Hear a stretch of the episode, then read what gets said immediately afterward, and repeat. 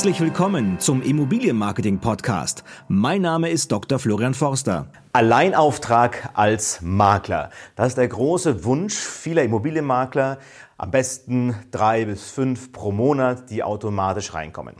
Doch es passieren regelmäßig Fehler in der Anbahnung. Also wenn ein Kaufwilliger das erste Mal Kontakt mit dir hat, dann passieren gravierende Fehler. Und letzte Woche kam ein Coaching-Teilnehmer von mir auf mich zu und hat mich gefragt oder hat mir folgende Geschichte erzählt. Er hat gesagt, pass auf, Florian, ich habe über meine Website eine Anfrage erhalten und zunächst mich da mega darüber gefreut und äh, der Kunde hat gesagt, pass auf, ich habe ein Haus zu verkaufen, ich bräuchte da mal ein Wertgutachten. So, er ist dann sofort hingefahren mit seinem Kollegen, hat da mal bewertet, hat ein Gutachten erstellt, kam dann zurück und hat dann dem Kunden gesagt, pass auf, lieber Kunde, ähm, ich schätze mal 500.000 Euro. So, der Kunde, der vorher gesagt hat, pass auf, ich habe gar keine Vorstellung von dem, was es wert ist, sagt auf einmal, ja nee, 500.000 Euro ist viel zu wenig, ähm, ich will äh, mindestens 650.000 Euro haben. So, dann hat der Makler, also äh, mein Kontakt eben gesagt, pass auf, ja kein Thema,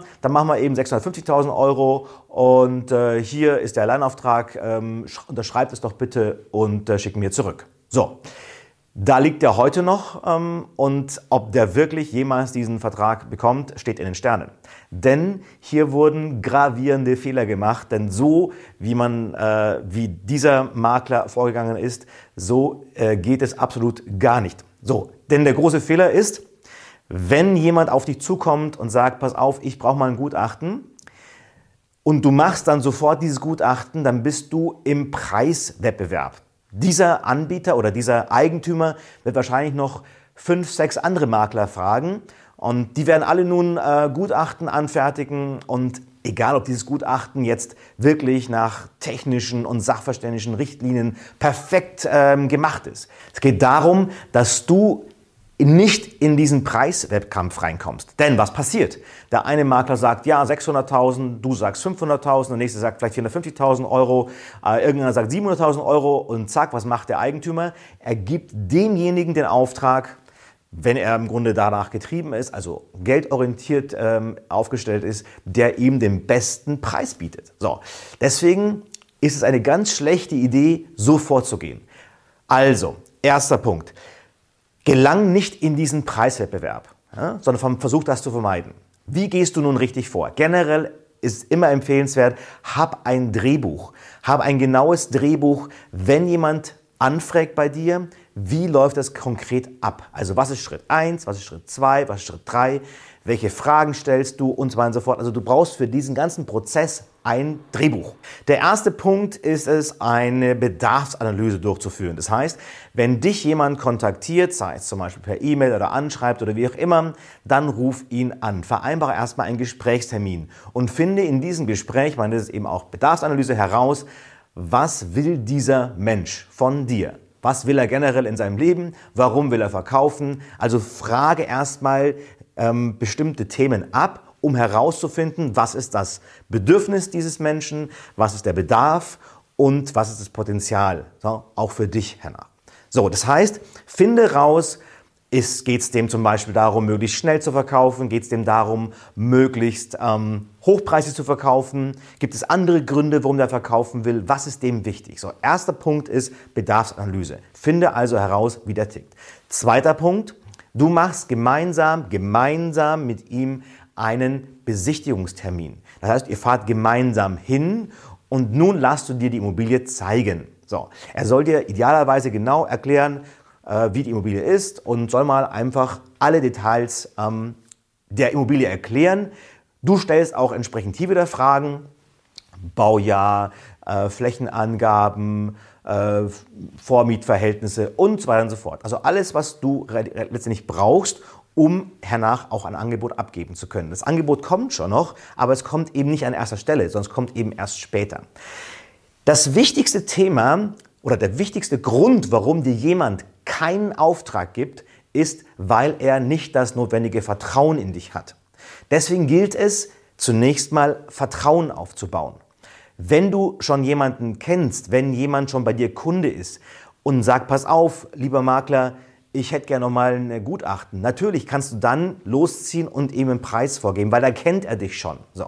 Wenn aber du eine Kaltanfrage kriegst, also von jemandem, der dich noch gar nicht kennt, dann musst du erst Vertrauen aufbauen. Und auf Basis dieses Vertrauens kannst du dann auch mal mit einem Preis äh, winken und nicht an erster Stelle. So, deswegen, für ersten Gespräch, dann mach ein gemeinsames Besichtigungsgespräch vor Ort, lass dir letztendlich die Immobilie erklären. Das ist auch im Prinzip schon ein Stück Vorleistung. Das heißt, der Verkäufer äh, fährt dann da extra hin, nimmt sich Zeit dafür, für dich, ja, und ähm, das ist so ein Prinzip Vorleistung. Das heißt, äh, die Wahrscheinlichkeit, dass er danach dich beauftragt, ist immer größer, als wenn du das alles nur schriftlich, telefonisch oder wie auch immer regelst. So, oder wenn du sogar allein hinfährst. Deswegen mach gemeinsam einen Termin. So, dann ist die Frage, wie baust du nun maximal Vertrauen auf? Sei auf diese Termine vorbereitet.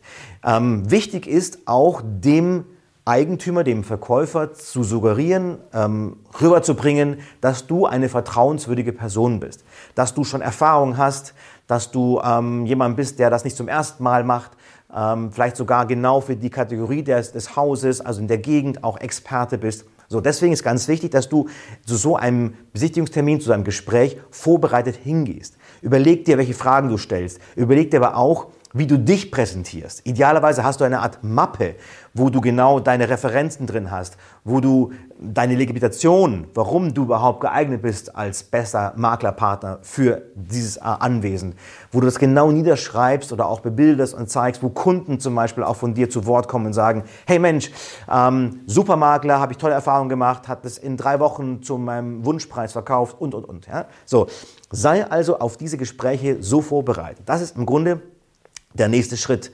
Übergebe dann auch noch eine Mappe, die auch idealerweise irgendwie wertig gemacht ist, wo man sieht, boah, der hat ja irgendwie, das ist Kompetenz. Menschen nehmen alles oder das menschliche Gehirn nimmt alles im Kontext wahr.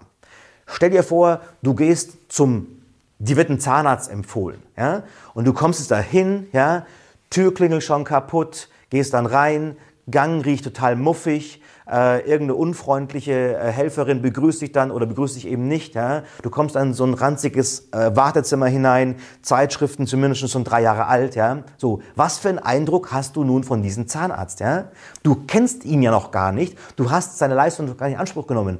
Aber das, was du bislang entdeckt hast oder gesehen hast, ja, im Kontext, ja, wirst du erstmal sagen, oh Gott, ja, ob ich da glücklich werde bei dem Zahnarzt, weiß ich nicht. Ne? Stell dem anderen Punkt jemand vor, wo du in ein modernes Praxis, ähm, moderne Praxisräume bekommst, wo dann ähm, eine freundliche, mit weißen Zähnen strahlende Mitarbeiterin dich herzlichst begrüßt, wo alles so nach einem feinen Minzgeruch riecht, ähm, äh, alles aktuell, Screens an der Wand, ja, ähm, und so weiter und so fort. Was erwartest du nun von diesem Zahnarzt? So, deswegen, ganz wichtig, dein Auftreten, wie du dich präsentierst, was du anhast, ähm, mit welchem Auto du vorfährst, wie du dich, welche Mappe du übergibst, ja, auch das sind alles äh, Surrogate, sagt man im Fachchinesisch, Surrogate dafür, die Qualität von dir zu beurteilen. Und das ist extrem wichtig. Deswegen ist es wichtig, dass du auch deinen Auftritt in gewisser Maßen inszenierst um letztendlich das Vertrauen aufzubauen, das notwendig ist, um dir den Alleinauftrag zu geben. Und erst am Schluss, wenn du herausgefunden hast, äh, auch im Gespräch, ja, wie der andere tickt, welche, wie er denkt, auch preislich, ja, dann nennst du mal eine Preisspanne. Ja, viel besser als einen festen Preis, sondern ist eine Preisspanne zu nehmen. Okay, also je nachdem ähm, können wir hier zwischen 500 und 600.000 Euro aus meiner Sicht erzielen. So, und dann ergänzt aber immer noch ein Hinweis. Natürlich kriegt man immer mehr raus, wenn man vielleicht noch etwas investiert. Also wenn du zum Beispiel, wenn der Eigentümer bereit ist zu sagen, okay, ich ähm, investiere nochmal 5.000, 10.000 Euro in ein Staging, in vielleicht kleine Reparaturarbeiten, äh, mach das Ganze nochmal schön, mach die Braut nochmal hübsch, dann ist es immer einfacher, etwas höheren Preis dafür zu erzielen. Also das ist auch ein Punkt. Wenn er bereit ist, vielleicht nochmal Geld auszugeben in ein extrem hochwertiges Exposé oder Fotoshooting oder Digital Staging oder Marketingmaßnahmen, dann kannst du auch sagen, pass auf, wenn du das machst, dann können wir auch mal einen höheren Preis anzielen weil auch dein Kaufinteressent natürlich alles im Kontext wahrnimmt. Wenn der da reinkommt, ja, und der Boden schlägt Wellen, die Wand fällt runter, der Putzfeld bröckelt ab, ja, dann hat das natürlich äh, eine entsprechende Auswirkung auf das Preisempfinden. Deswegen ganz wichtig, gucke, dass du ähm, so eine Range aufmachst, aber ihm auch die Perspektive gibst, wenn er bereit ist, vielleicht einen oder anderen Euro noch zu investieren ähm, in Schönheitsmaßnahmen, in Staging, in Home-Staging-Maßnahmen, dann ist die Möglichkeit da, einen etwas höheren Preis zu erzielen. So, du tust dir keinen Gefallen, wenn du von Haus aus sagst, und das ist auch unglaubwürdig, wenn du erstmal sagst 500.000 Euro und danach kommt der, sagst du, aber nee, gut, dann machen wir doch 650.000 Euro. Ja, das ist unglaubwürdig, ja, weil warum hast du erst den einen Preis vorgeschlagen?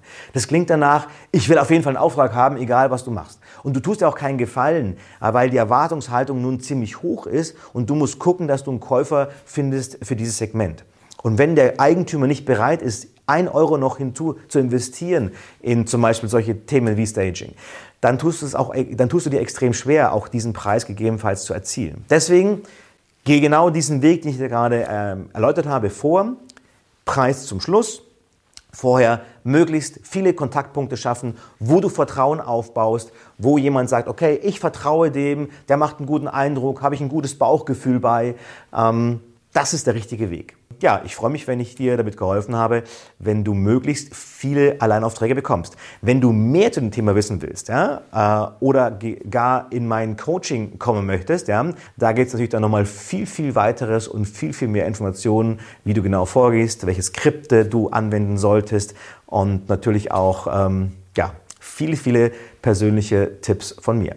In diesem Sinne, auf geht's!